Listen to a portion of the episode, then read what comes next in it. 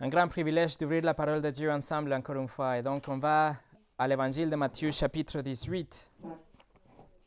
L'évangile de Matthieu, chapitre 18. Et comme vous le savez, nous avons commencé cette nouvelle saison de prédication en direct au présentiel en examinant une leçon sur le pardon qui se trouve à la fin de Matthieu chapitre 18, qui constitue une conversation entre Jésus et les disciples. La semaine dernière, nous avons vu que Jésus utilise l'image de petits enfants pour se référer aux croyants. Il dit qu'on doit devenir comme des petits enfants. Après, il dit aussi qu'on doit nous éloigner de tout péché, que nous sommes précieux comme des individus, comme un, berger va aller chercher les brebis.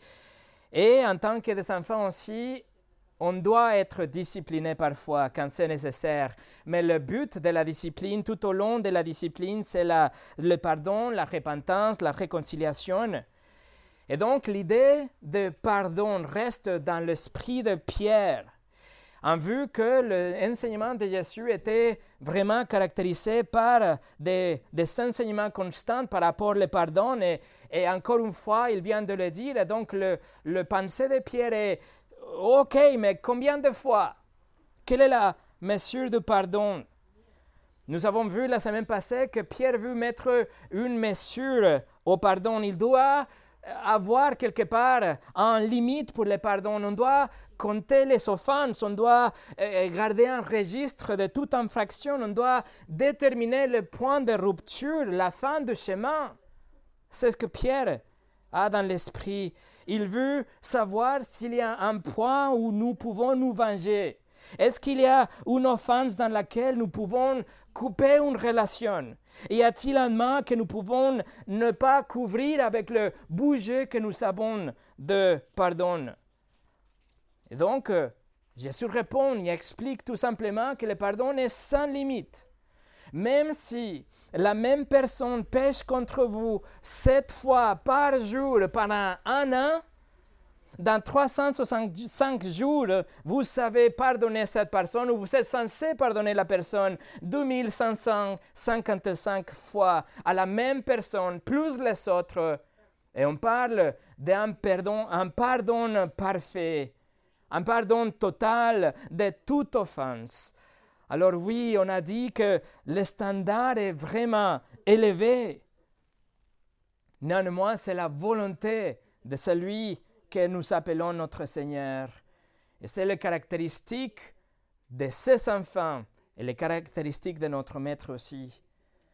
Le pardon doit être sans limite. Le pardon doit être offert immédiatement, sur place, sans réserve, sans trace.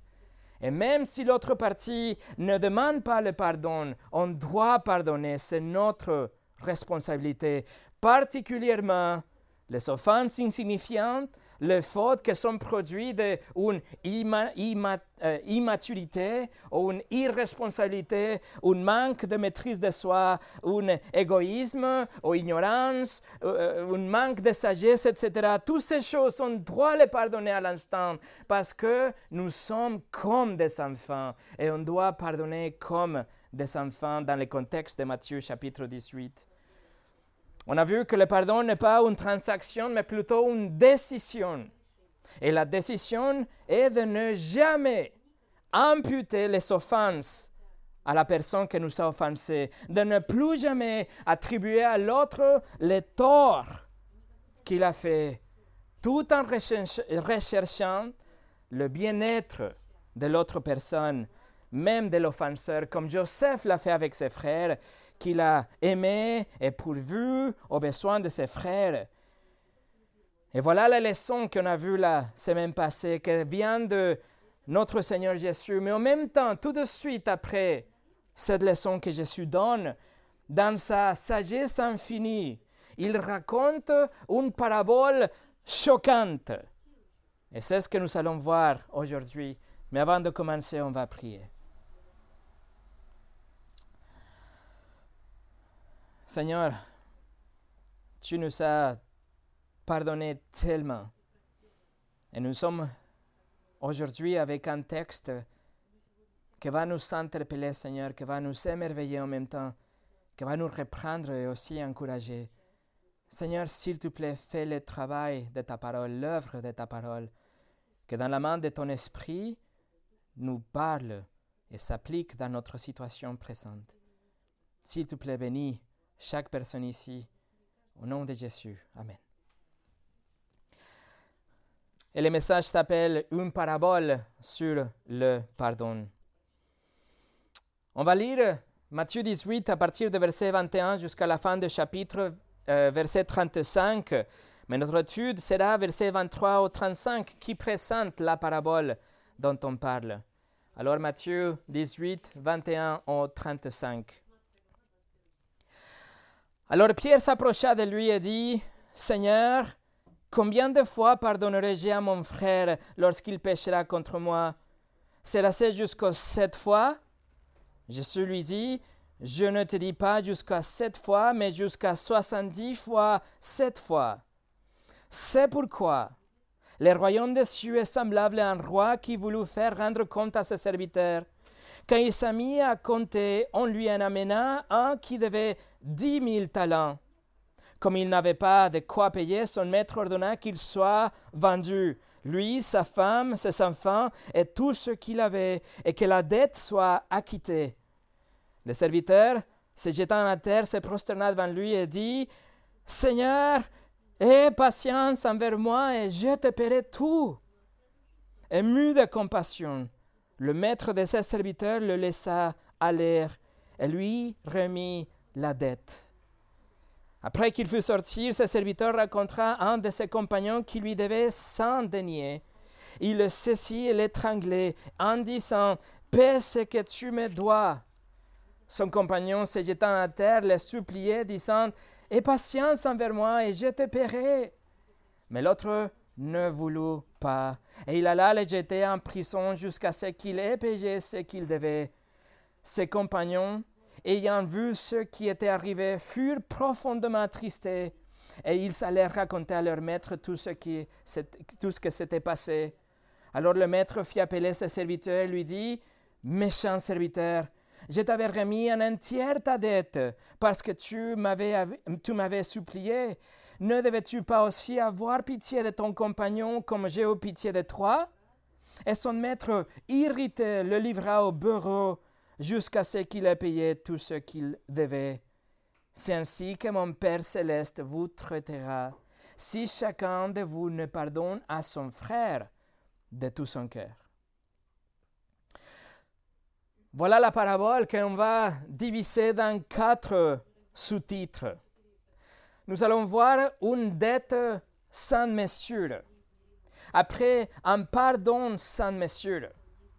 Troisièmement, méchanceté sans mesure. Et à la fin, une colère sans mesure. Première chose, une dette sans mesure. Regardez versets 23 et 24. C'est pourquoi le royaume des cieux est semblable à un roi qui voulut faire rendre compte à ses serviteurs. Quand il s'est mis à compter, on lui en amena un qui devait dix mille talents. Le verset 23 commence avec C'est pourquoi. Ça, c'est la raison de quelque chose. Et immédiatement, nous devons faire une connexion avec le verset 22 qui concerne le pardon illimité dont Jésus a parlé, le pardon inépuisable, infini, le pardon qu'on doit avoir vers nos frères et nos, et nos sœurs. Il dit, c'est pourquoi, et il raconte cette histoire. Il y a un royaume, mais il dit que le royaume de cieux est comme ce royaume dans l'histoire. Le royaume est composé avec des citoyens de ce royaume et pas des autres personnes. Seulement les citoyens qui appartiennent à ce royaume peuvent être dans le royaume. Ils sont les citoyens. Qui sont les citoyens dans cette histoire? Selon le, contexte de Matthieu chapitre 18, on parle des enfants. Non seulement les enfants d'une façon littérale, mais nous, nous sommes les enfants du roi. Donc, il s'agit d'un royaume où les chrétiens habitent dedans. C'est le royaume des cieux, ok? Et nous, nous sommes les citoyens. L'histoire commence avec un roi qui, comme c'était courant, c'était quelque chose de normal, avait délégué son autorité au gouverneur, au, au collecteur des impôts, au ministre, pour qu'il puisse aller collecter l'argent du peuple. Et éventuellement, il vient rendre l'argent au pied du roi. Le roi, dans l'histoire, est en train de recouvrir cette créance. Et donc, il appelle un par un chacun de ses serviteurs pour qu'ils viennent payer au roi. Mais le verset 24 nous introduit un esclave qui a une grande dette envers lui, une dette non mesurable. Jésus nous dit qu'il doit dix mille talents. S'il s'agissait de dix mille euros, ça serait déjà beaucoup. Ça, ça, ferait une grande dette, une dette importante, mais, mais pour vraiment comprendre de quoi on parle, ce que c'est signifié, on doit être transporté à l'audience, les auditeurs d'origine. Il faut comprendre qu'un talent, ce n'était pas une devise, ce n'était pas une monnaie, ce n'était pas une façon pour mesurer l'argent, mais c'était une mesure de poids. Un talent était égal à 30 kilos. Donc, si la dette était de, de 10 000 talents, ça veut dire que cet homme doit 30 000 kilos de quelque chose. Comme c'était une dette, on parle de 30 000 kilos d'or.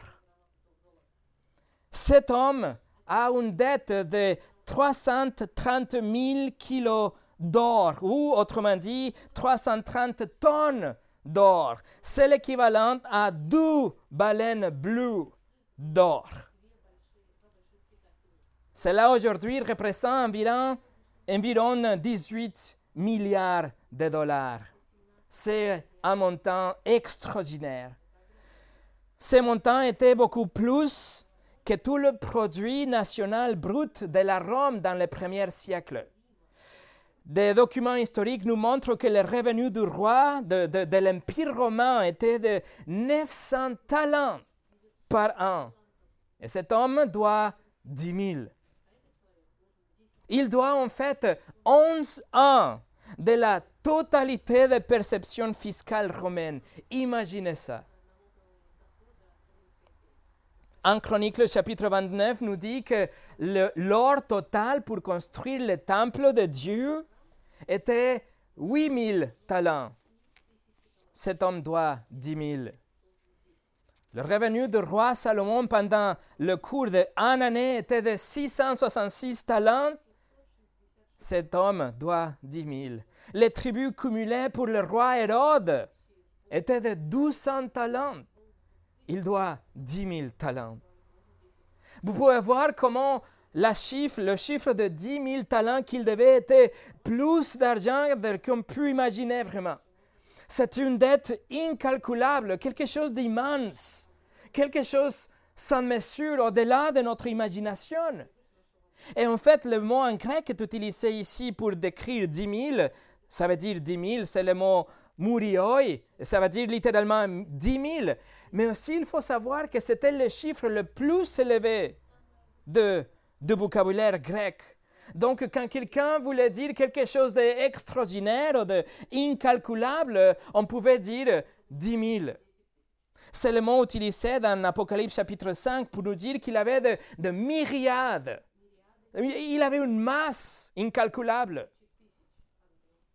Alors quand les disciples entendent ce chiffre, immédiatement ils comprennent le problème. Immédiatement, il sait que cet homme dans l'histoire a une dette astronomique, impayable. Jamais.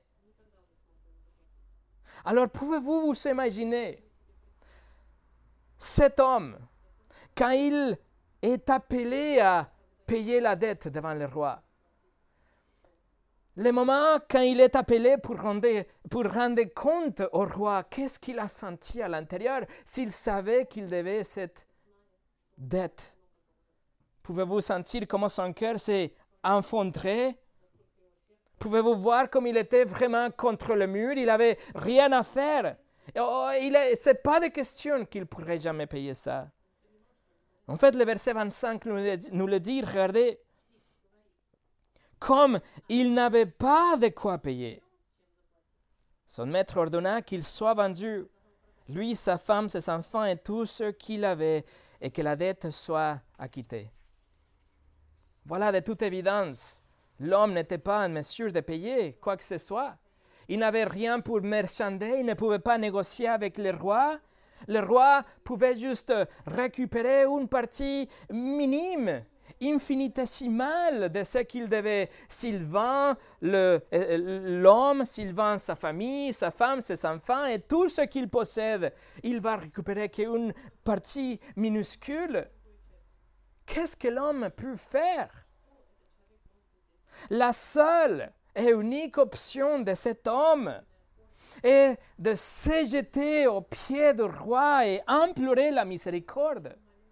La seule chose qu'il peut faire, c'est d'étendre ses mains vides comme un mendiant et dit Je rien pour te payer, roi. J'implore ta miséricorde. Aie pitié de moi.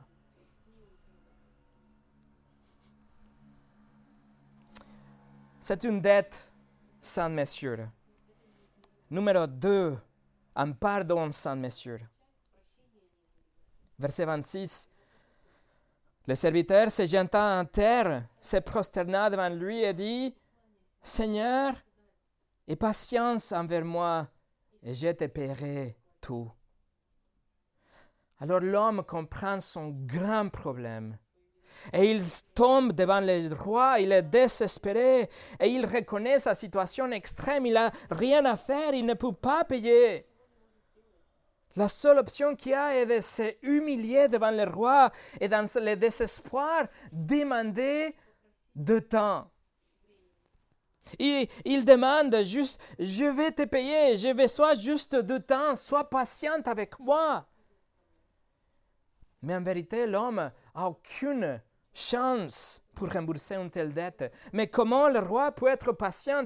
Il ne pourrait jamais payer une dette comme ça en fait, s'il travaillait pendant mille semaines avec les salaires qui étaient payés dans ces jours-là, il serait capable de rembourser un talent après 20 ans.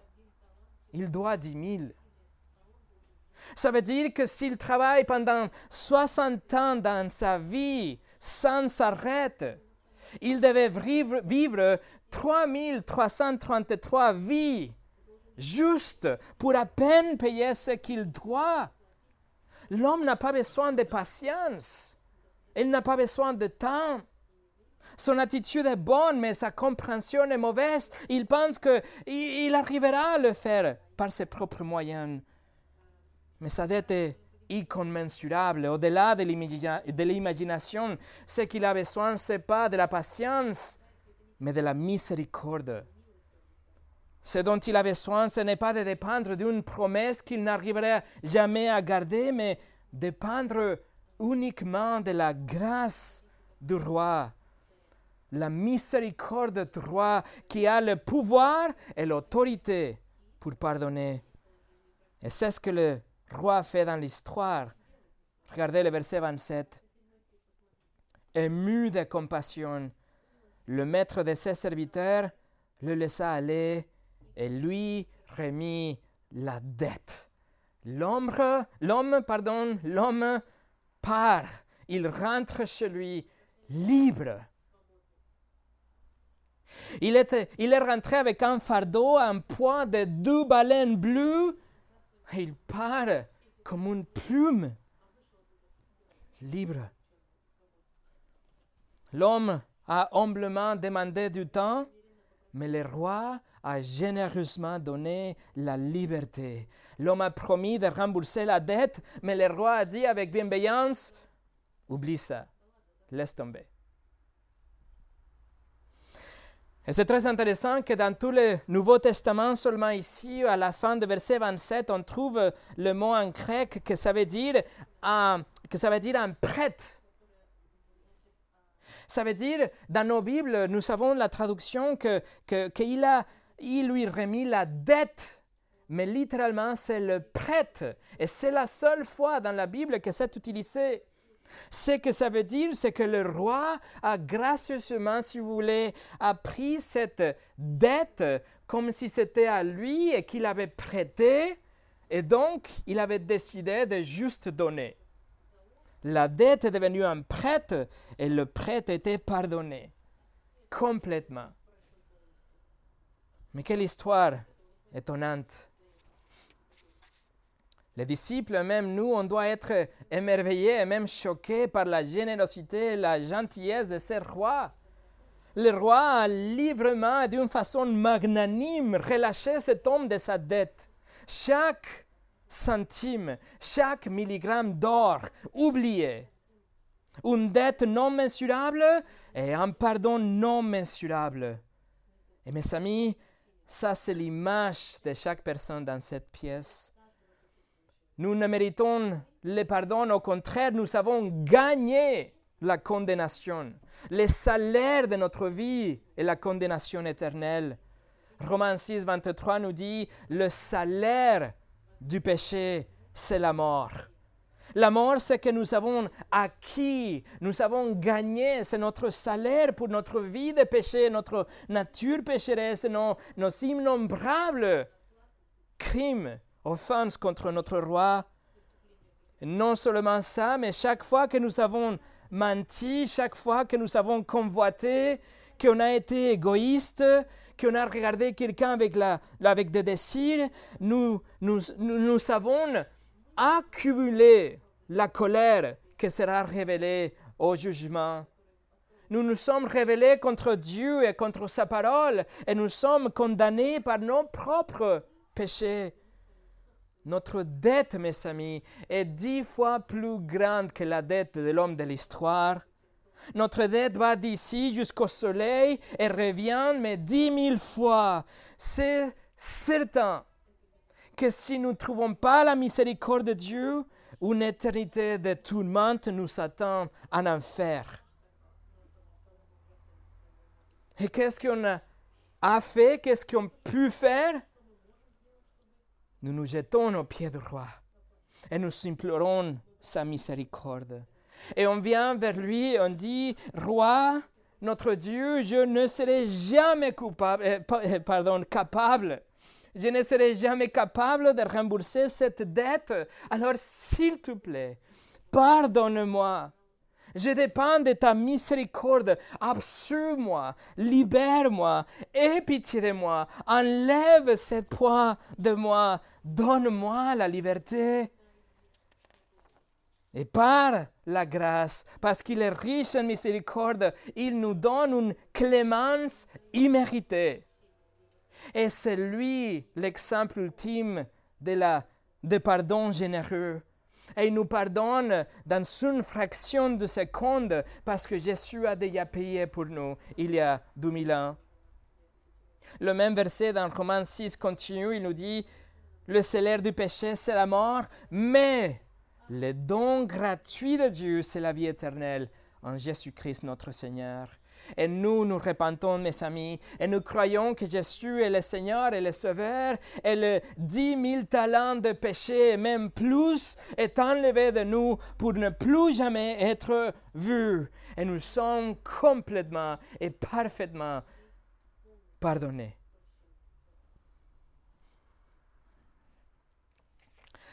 Regardez Tite chapitre 3. La lettre au titre, chapitre 3. Paul est en train d'instruire Tite et il, doit que, il, il dit qu'il doit rappeler les frères. Tite chapitre 3, verset 2. Il doit rappeler les frères. De quoi, verset 2 De ne médire personne, d'être pacifique, d'être modéré, d'être plein de douceur envers tous les hommes. Paul est en train de commander une attitude pieuse, quelque chose de vertueux vraiment, qui implique d'ailleurs le pardon, n'est-ce pas? Mais quel est, le fondement, quelle est la base d'un tel comportement vertueux? Pourquoi on est appelé à nous comporter comme ça? La réponse est le verset 3 au 7, regardez.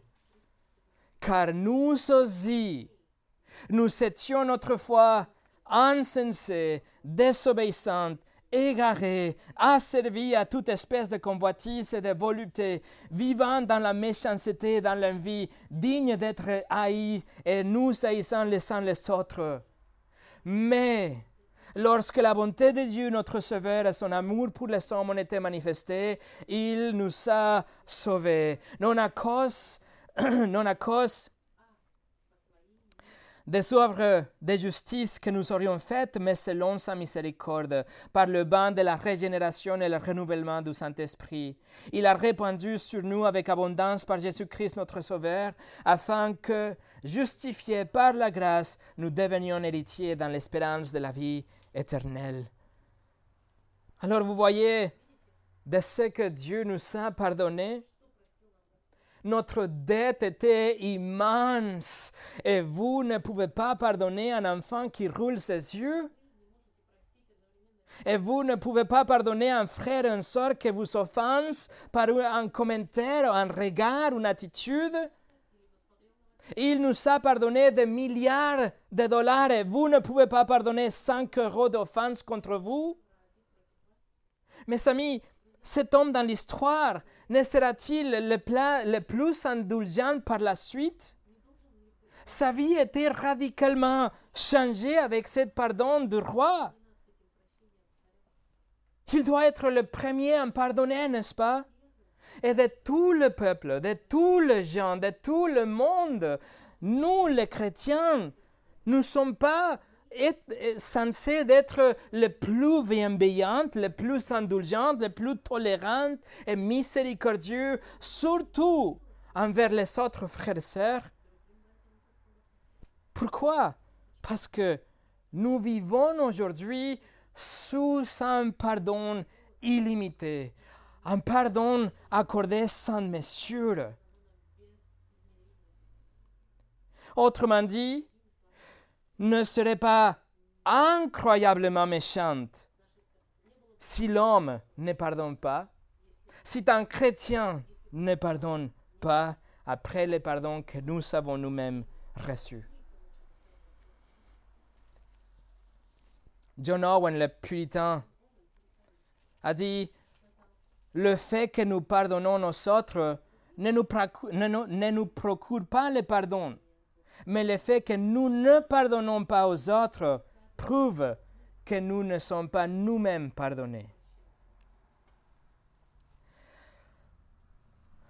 Donc il y a une dette non mesurable, il y a un pardon non mesurable.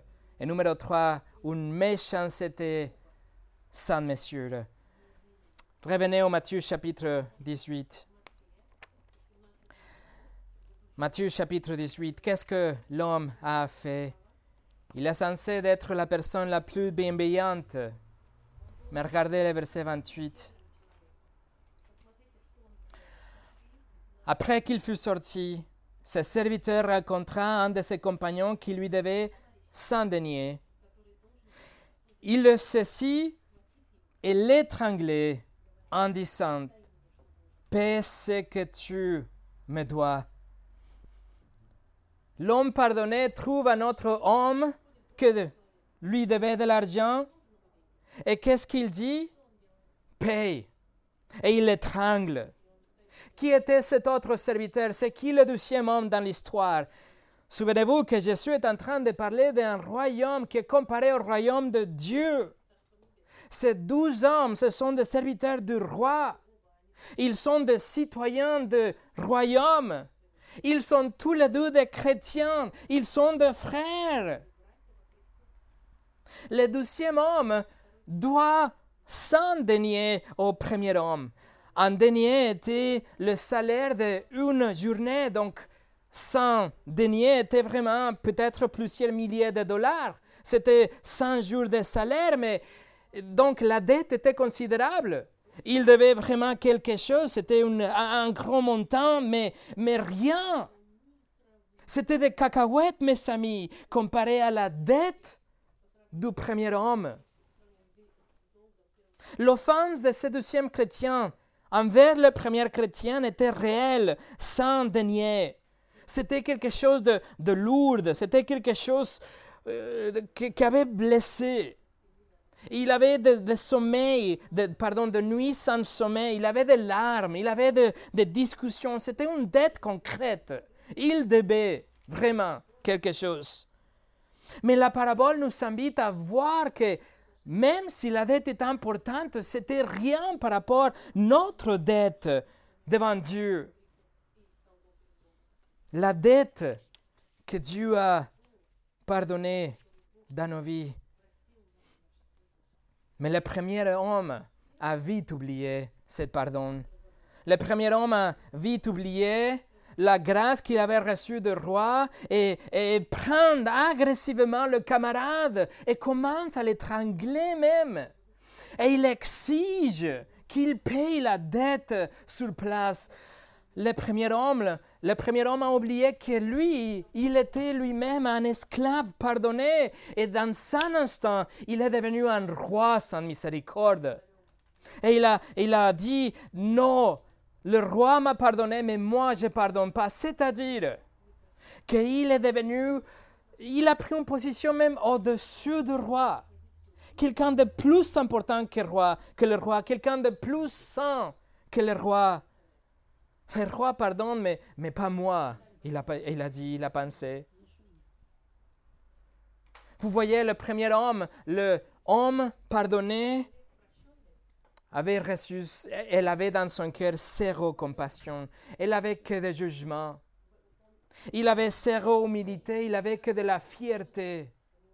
Il avait zéro pardon, il avait que de la vengeance. Il avait zéro amour, il avait que de l'agression et même l'agression physique.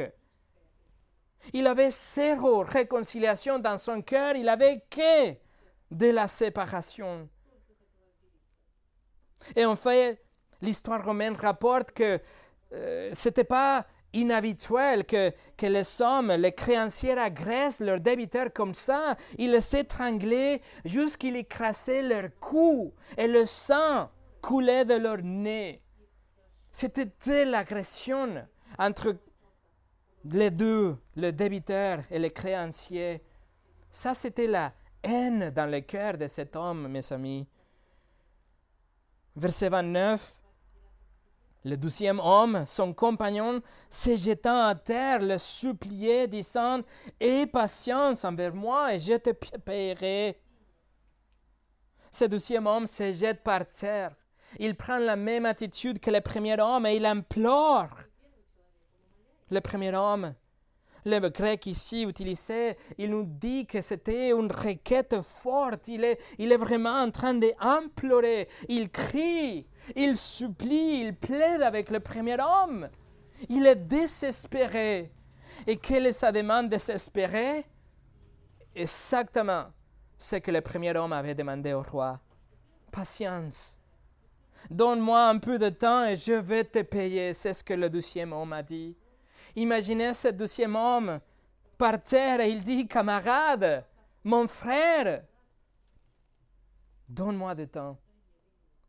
Je t'en supplie, pardonne-moi, je vais te payer, s'il te plaît. Verset 30. Mais l'autre, le premier homme, mais l'autre ne voulut pas. Et il alla le jeter en prison jusqu'à ce qu'il ait payé ce qu'il devait. Ses compagnons ayant vu ce qui était arrivé furent profondément attristés et ils allèrent raconter à leur maître tout ce qui s'était passé. Vous voyez le choc, mes amis. Richard Lenski, un commentateur des années 1900, au début des années 1900, il appelait ça une monstruosité morale. Non seulement l'homme a refusé de pardonner, même s'il avait été pardonné lui-même, mais il abuse physiquement, psychologiquement, verbalement son camarade et il le jette d'une façon irrationnelle en prison. S'il reste en prison, il ne arrivera jamais à payer quoi que ce soit. Les autres esclaves autour de lui qui regardent cette situation sont en choc. Et il doit être un choc. Et nous, on doit être choqués aussi avec cette histoire imaginaire qui représente aussi bien nos vies. C'est une réalité triste. C'est ainsi comme nous traitons parfois les uns les autres. Les autres esclaves, les autres serviteurs du roi, c'est-à-dire des autres chrétiens. Ils regardent ça et ils sont profondément attristés. Matthieu écrit profondément attristé aussi dans Matthieu chapitre 17. Lorsque Jésus avait annoncé qu'il sera tué, les disciples ont été profondément attristés. Vous voyez le chagrin.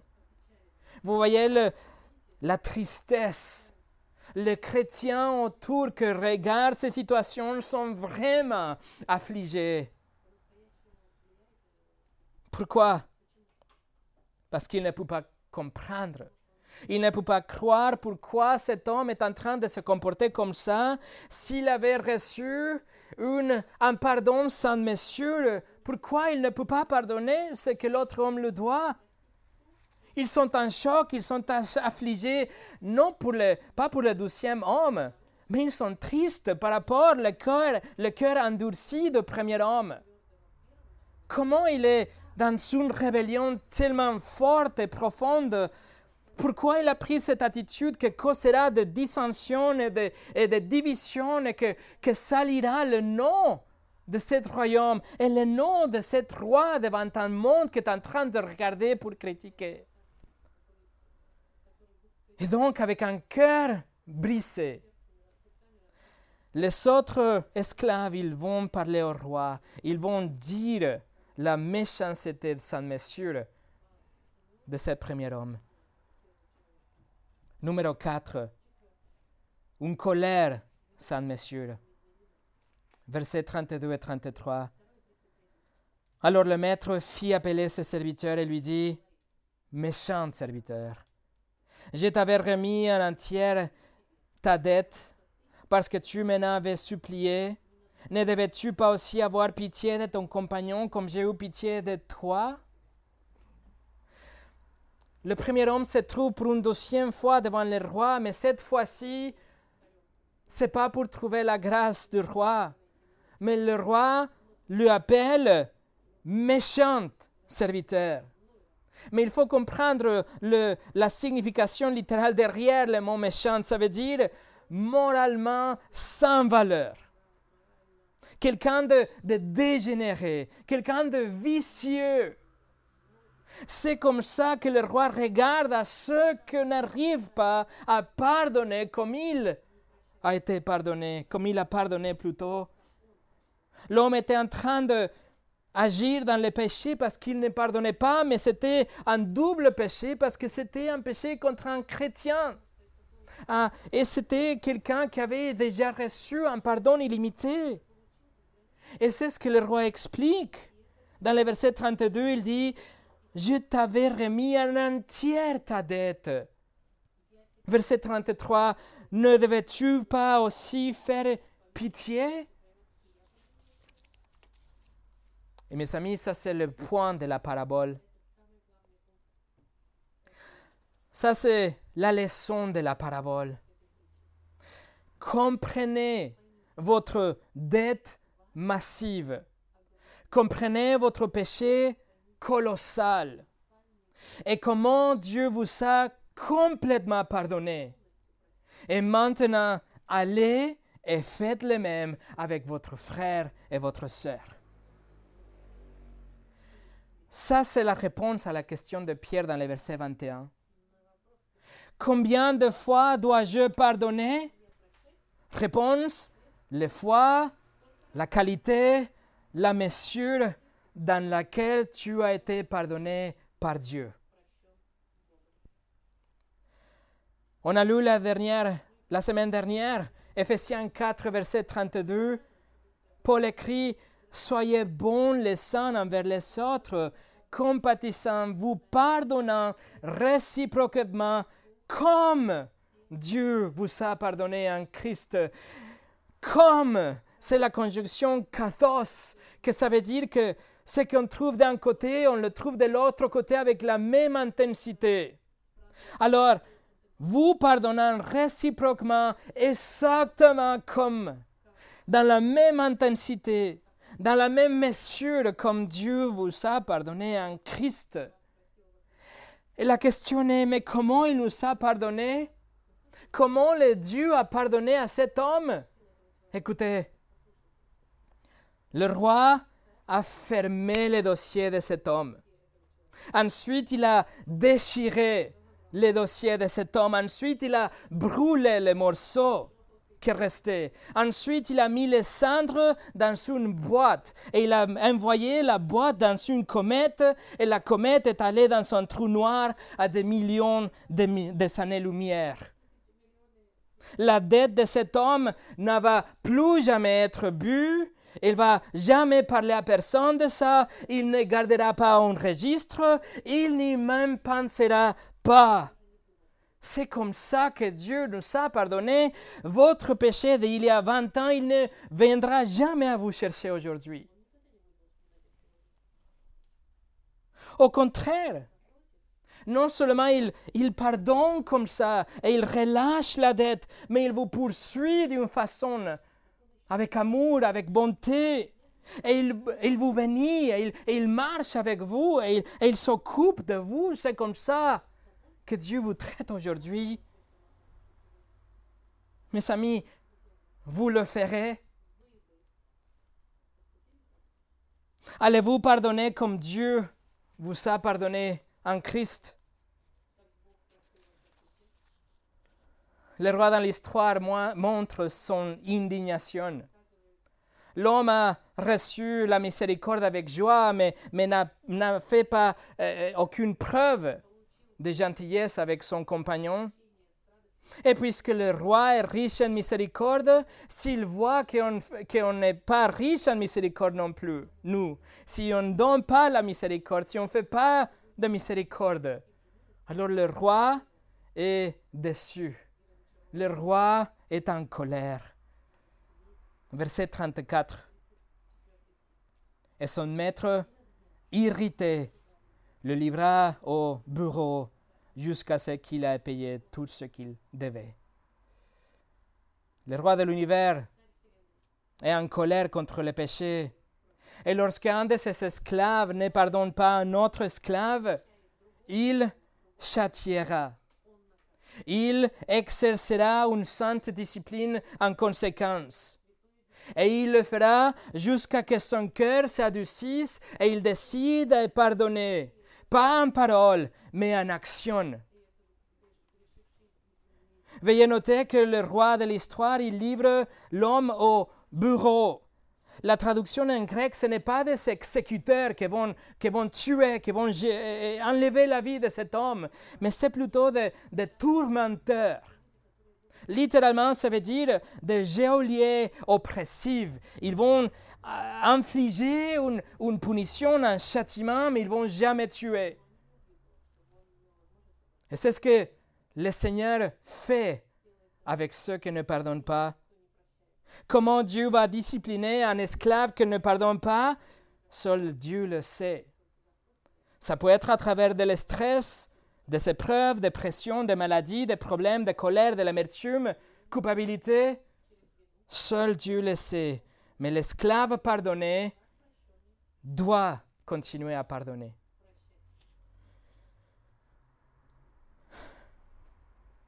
Et la parabole se termine là on se retrouve avec le frère qui refuse de pardonner et il est soumis au châtiment jusqu'à qu'il revienne à la raison. Et Jésus arrête l'illustration et écoutez bien. Et il parle maintenant d'une façon solennelle. Ça, ne fait pas partie de l'histoire, mes amis. Ça, c'est une promesse de la bouche du Seigneur Jésus-Christ. Verset 35. C'est ainsi que mon Père céleste vous traitera si chacun de vous ne pardonne à son frère de tout son cœur.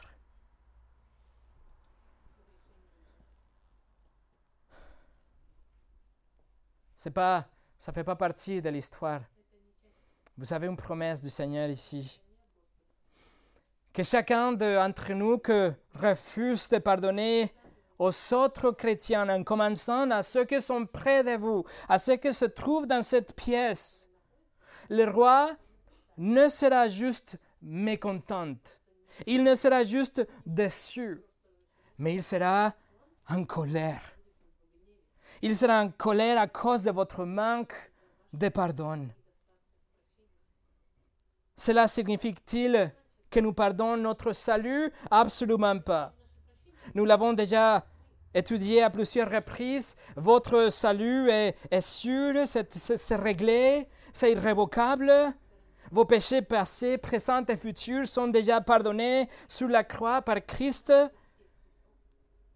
Mais ça veut dire qu'il y a une discipline sévère.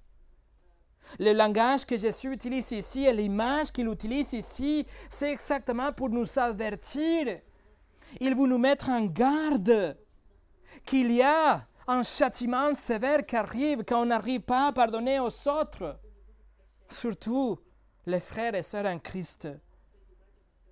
Jacques 12, 13 nous dit Le jugement est sans miséricorde pour qui n'a fait pas miséricorde. Donc, oui, il y a un avertissement, mes, mes amis. Il y, a, il, y a, il y a cet élément de crainte de Dieu. Néanmoins, l'emphase de la parabole n'est pas tant dans la crainte, mais sur le fait que nous avons été pardonnés d'une dette sans mesure. Alors notre cœur doit être tellement reconnaissant. Et notre cœur doit être dans une position par défaut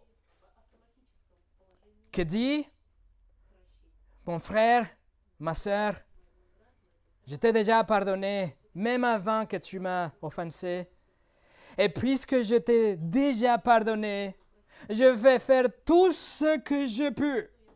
Je vais marcher sur des morceaux de verre. Je vais marcher à travers le feu si nécessaire, afin de réconcilier ma relation avec toi et te montrer le meilleur de moi-même, le meilleur de mon amour et de mes attentions envers toi. Parce que c'est exactement comme ça que Dieu m'a traité au début. Et juste au cas où, mon frère, ma soeur, mon autre jus est prêt. Et pour finir, remarquez que Jésus, dans le verset 35, nous dit que le pardon doit être de tout notre cœur, de tout son cœur. Ce que ça veut dire, c'est que notre confiance, notre relation avec l'autre personne doit être restaurée.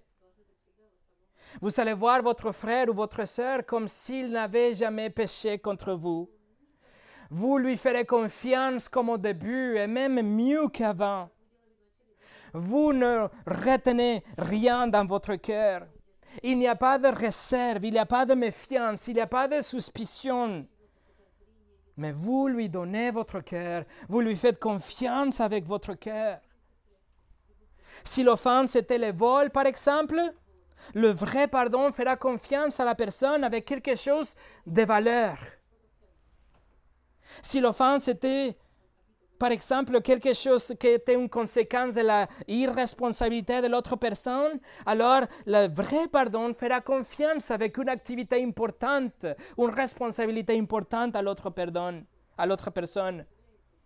Si l'offense était une calomnie, alors le vrai pardon se confiera à cette personne à nouveau, comme si la réputation n'avait été jamais touchée, et vous allez rétablir une relation même mieux qu'avant.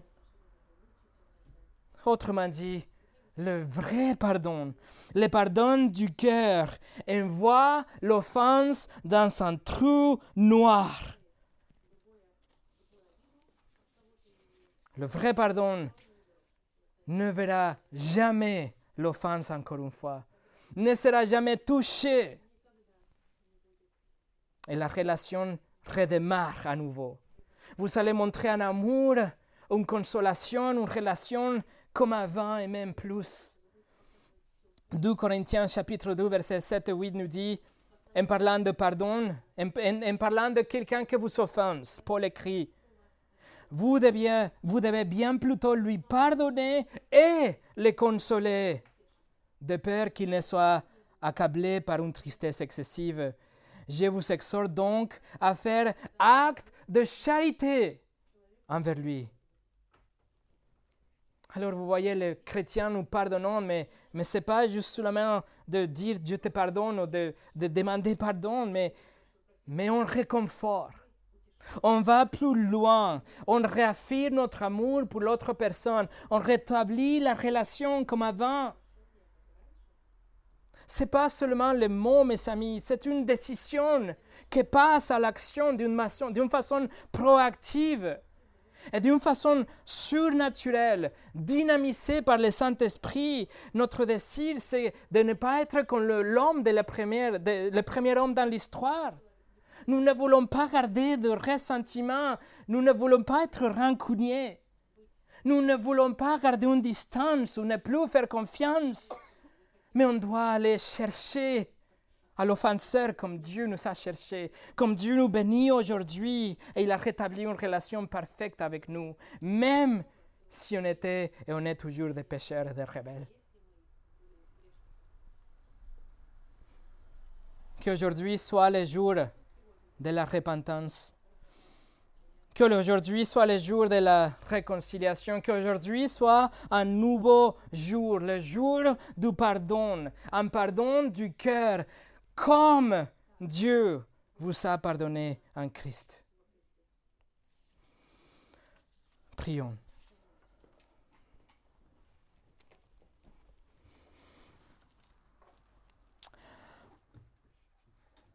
Seigneur, encore une fois, on voit comme la est tellement élevée pour nous, les enfants pécheurs, les enfants immatures, les enfants rebelles. Seigneur, on a besoin de ta grâce et de ton esprit pour pouvoir vaincre l'orgueil dans notre cœur et pour pouvoir pardonner comme tu nous as pardonné. On a besoin de ta grâce pour pouvoir arriver à réconcilier euh, notre cœur avec le cœur de l'autre personne et, ne, plus jamais compter les dettes et les offenses, Seigneur. On a tellement besoin de ton aide pour pouvoir nous comporter comme toi et pas comme l'homme dans l'histoire. Nous voulons être comme le roi.